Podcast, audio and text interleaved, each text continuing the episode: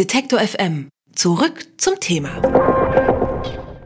Wenn wir hier bei Detektor FM in der Redaktionssitzung über Themen sprechen, die wir in der Sendung behandeln wollen, dann sind da oft auch Studien mit dabei, Studien über dies und das, die dann oft eben auch in wissenschaftlichen Fachzeitschriften erscheinen. Und solche Fachzeitschriften, die genießen ja grundsätzlich erstmal einen seriösen Ruf. Denn bevor man da einen Aufsatz äh, publizieren kann, wird der Inhalt normalerweise nochmal von anderen Wissenschaftlern geprüft. Zumindest sollte das so sein, denn manche Verlage sehen in dem guten Ruf von Fachzeitschriften ein Geschäftsmodell. Diese sogenannten Raubverlage nehmen Geld von Wissenschaftlern und drucken anschließend deren Artikel ohne dass sie nochmal geprüft werden. Ein internationales Recherchekollektiv hat nun herausgefunden, dass tausende deutsche Wissenschaftler in solchen Pseudo-Verlagen veröffentlichen und dabei zum Teil noch nicht einmal mitkriegen, dass sie hinters Licht geführt wurden.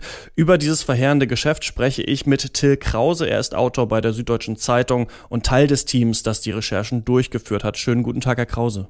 Schönen guten Tag. Wie genau funktioniert der, die Masche dieser Raubverleger? Ja, es ist letzten Endes so eine Art Spam mit besonders ernstem Hintergrund. Also das sind diese Firmen, diese Raubverlegerfirmen schreiben gezielt Forscherinnen und Forscher per E-Mail an und äh, umschmeicheln die ein bisschen und sagen, ah, wir sind auf Ihre tolle Arbeit bisher gestoßen, wollen Sie nicht bei uns zu Ihrem Forschungsbereich eine wissenschaftliche Studie veröffentlichen. Damit erreichen Sie ganz viele Leute, weil diese Studie im Internet veröffentlicht wird und ähm, die Menschen reagieren drauf schicken ihre Forschungsergebnisse, die ja oft in jahrelanger Arbeit entstanden sein können, äh, dort ein. Die hoffen dann, dass es natürlich wie in wissenschaftlichen Publikationen üblich geprüft wird in einem sogenannten Peer-Review-Verfahren, also ein Gutachten von anderen Fachwissenschaftlern eingeholt wird, ob diese Studie auch veröffentlichungswürdig ist. Ähm, das passiert aber in den vielen Fällen nicht, wie wir eben in unseren Recherchen herausgefunden haben. Wir konnten dort Studien unterbringen, die wirklich hanebüchernen Unsinn verbreitet haben, die teilweise sogar von irgendwelchen Zufallsgeneratoren erzeugt wurden, also die wirklich mit wissenschaftlicher Erkenntnis gar nichts zu tun hatten. Und die gingen bei diesen Verlegern im großen Stile problemlos durch, wurden veröffentlicht und sind jetzt eben dann draußen in der Welt, ähm, sodass es dazu führt, dass man irgendwann überhaupt nicht mehr unterscheiden kann, was ist jetzt ernste Wissenschaft, was ist halbgares Wissen, was ist Scharlatanerei. Also Sie haben undercover ähm, Studien auch erstellen lassen oder wissenschaftliche, pseudowissenschaftliche Artikel und dann direkt an diese Raubverlage geschickt? Genauso haben wir es gemacht. Also wir haben diese Studien äh, teilweise von einem Zufallsgenerator erstellen lassen, um wirklich sicher zu gehen, dass das wirklich absoluter Unsinn ist. Und wenn man sich das einmal ansieht, dann würde man das auch sofort erkennen. Da muss man jetzt kein super Fachwissenschaftler sein, um zu merken, dass es da Quatsch ist. Das ist uns sehr oft gelungen und wir haben auch Studien veröffentlicht, die äh, hanebücherne Thesen vertreten, beispielsweise die krebsheilende Wirkung von bestimmten Bienenwachspräparaten. Äh, nachweislich völliger Unsinn, aber die gingen dort problemlos durch sodass wir jetzt natürlich, wenn wir eine Firma wären, sagen könnten, seht her, ähm, unser Wirkstoff ist durch wissenschaftliche Prüfverfahren gegangen, äh, das ist alles, hat alles Hand und Fuß, äh, hier, das können wir jetzt viel Geld verkaufen. Klingt ähm, ziemlich gruselig. Von wie vielen von diesen Verlagen spricht man denn da? Also es gibt so um, die 8000 solche, solche Verlage wohl auf der ganzen Welt. Ähm, ist, genaue Zahl weiß man natürlich nicht, weil es noch, noch einen sehr große, großen Graumarkt da gibt. Aber die Zahlen nehmen auf jeden Fall sehr, sehr zu. Das, äh, das, da, da haben wir sehr viele Belege dafür gefunden, dass das immer mehr wird, sowohl an Journalen, die aus dem Boden sprießen und aber als auch an, an Leuten, die dort eben einreichen und dort Sachen veröffentlichen. Also das ist ein, ein Problem, was immer schlimmer wird, was immer mehr äh, äh, zunimmt und deswegen glauben wir, dass da jetzt einfach Öffentlichkeit her muss, damit die Wissenschaftlerinnen und Wissenschaftler, aber auch Behörden und äh, auch Ministerien da einfach strenger sind und, und einfach strengere Linien ziehen, äh, wo man veröffentlichen kann und wo nicht. Was ich aber bisher noch nicht verstanden habe, ist, Sie schreiben ja auch, dass die Menschen, die dort veröffentlichen, veröffentlichen wollen, dann an die Verlage Geld bezahlen. So muss ja das Geschäftsmodell funktionieren. Aber warum zahle ich Geld dann an eine Quelle, bei der ich gar nicht selber dann nochmal überprüfe, ob mein Text dann nochmal gecheckt wird? Das ist so, dass diese Raubverlage auf eine Sache aufspringen, die eigentlich sehr, sehr gut ist. Es gibt im, in der wissenschaftlichen Publikation eine Bewegung, die nennt sich Open Access. Das ist eine gute Sache. Da geht es nämlich darum, dass ähm, die bisherige wissenschaftliche Veröffentlichungspraxis ganz oft von großen, ja fast schon monopolartigen Verlagen kontrolliert wurde. Bei denen reichen Forscher ihre Sachen ein, sie werden geprüft und dann in Fachzeitschriften veröffentlicht, die man nur lesen kann, wenn man sehr, sehr viel Geld dafür bezahlt. Diese Abos kosten Tausende von Euros und das können sich viele schlicht nicht leisten. Kleinere Universitäten, äh, kleinere Institute haben dann den Zugriff auf dieses Weltwissen nicht. Open Access möchte das ändern. Und das ist, wie gesagt, eigentlich eine gute Sache. Das funktioniert eben so, dass die Forscherinnen und Forscher ihre Forschung wo einreichen, dann Geld dafür bezahlen, dass es geprüft wird und dann aber ist dieses Wissen öffentlich verfügbar, kostenlos für alle abrufbar.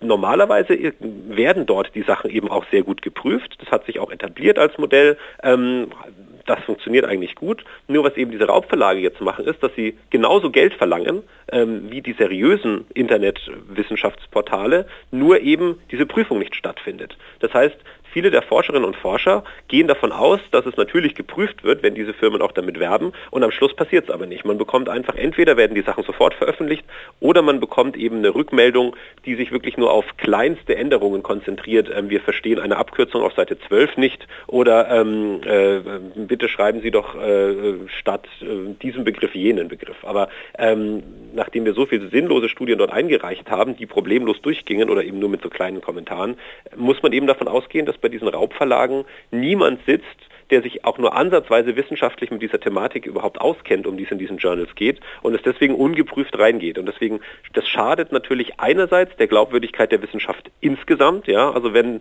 Forscher sich so leicht täuschen lassen ähm, und ihre Forschung jetzt eben zwischen Klimawandelleugnern, irgendwelchen Verschwörungstheoretikern und Quacksalbern erscheint, ist es natürlich ein Riesenproblem. Aber ein weiteres Problem ist eben auch, dass die eigentlich gute Idee dieses Open Access Publishing damit natürlich auch sehr in Mitleidenschaft gezogen wird. Ja, und ein Problem, was ja dann jetzt auch noch ähm, aus Ihrer Recherche ähm, entsteht, ist ja, dass scheinbar die Öffentlichkeit oder zumindest ja die Wissenschaftler selbst, also wenn die Wissenschaftler selbst schon mal nicht wissen, dass das hier ähm, kein richtiger Verlag ist, sondern ein Pseudo-Verlag, dann wird das bei der Öffentlichkeit ja wahrscheinlich nicht anders sein, die dann diese Studien liest und sich denkt, okay, diese Fachzeitschrift ist wahrscheinlich ähm, legitim. Wie kann ich denn, wenn ich ähm, eine Studie lese oder von so einer Fachzeitschrift etwas lese, irgendwie herausfinden, ob das da alles mit rechten Dingen zugeht? Da sprechen Sie einen sehr guten Punkt an, weil das ist nämlich sehr kompliziert. Ähm, es ist schwer zu differenzieren. Was ist eine echte Zeitschrift, was ist eine falsche Zeitschrift? Es ist so, dass wir in unserem Artikel viele der großen Raubverleger benennen. Das sind Firmen, äh, gegen die zum Teil auch äh, in den, in den USA ermittelt wird wegen irreführender Geschäftspraxis. Also äh, das ist beispielsweise das Verlagshaus Omix, ähm, es ist das Verlagshaus ähm, es gibt noch einige andere auch. Das heißt, wenn man, äh, wenn man sich anschaut, wo ist denn eine Studie erschienen, das lässt sich relativ leicht herausfinden, wie denn der Verleger heißt, der dieses, dieses Journal herausgibt, in dem eine bestimmte Studie erschienen ist. Wenn der äh, zu diesen Raubverlegern zählt, dann muss ist natürlich erst schon mal höchste Vorsicht geboten. Ähm, bei den Studien selbst ist es natürlich so, da muss man in gewisser Weise Experte oder Expertin sein, um da wirklich zu sehen, ist das eine Studie, die in Ordnung ist oder nicht. Letzten Endes muss man sich da auf diese Verleger und auf diesen Rahmen verlassen können, in dem so eine Studie erschienen ist. Das ist quasi der Kontrollmechanismus, der für die Wissenschaft so essentiell ist, damit man eben versteht, ist das echte Wissenschaft oder ist das einfach nur ein ungeprüfter Quatsch.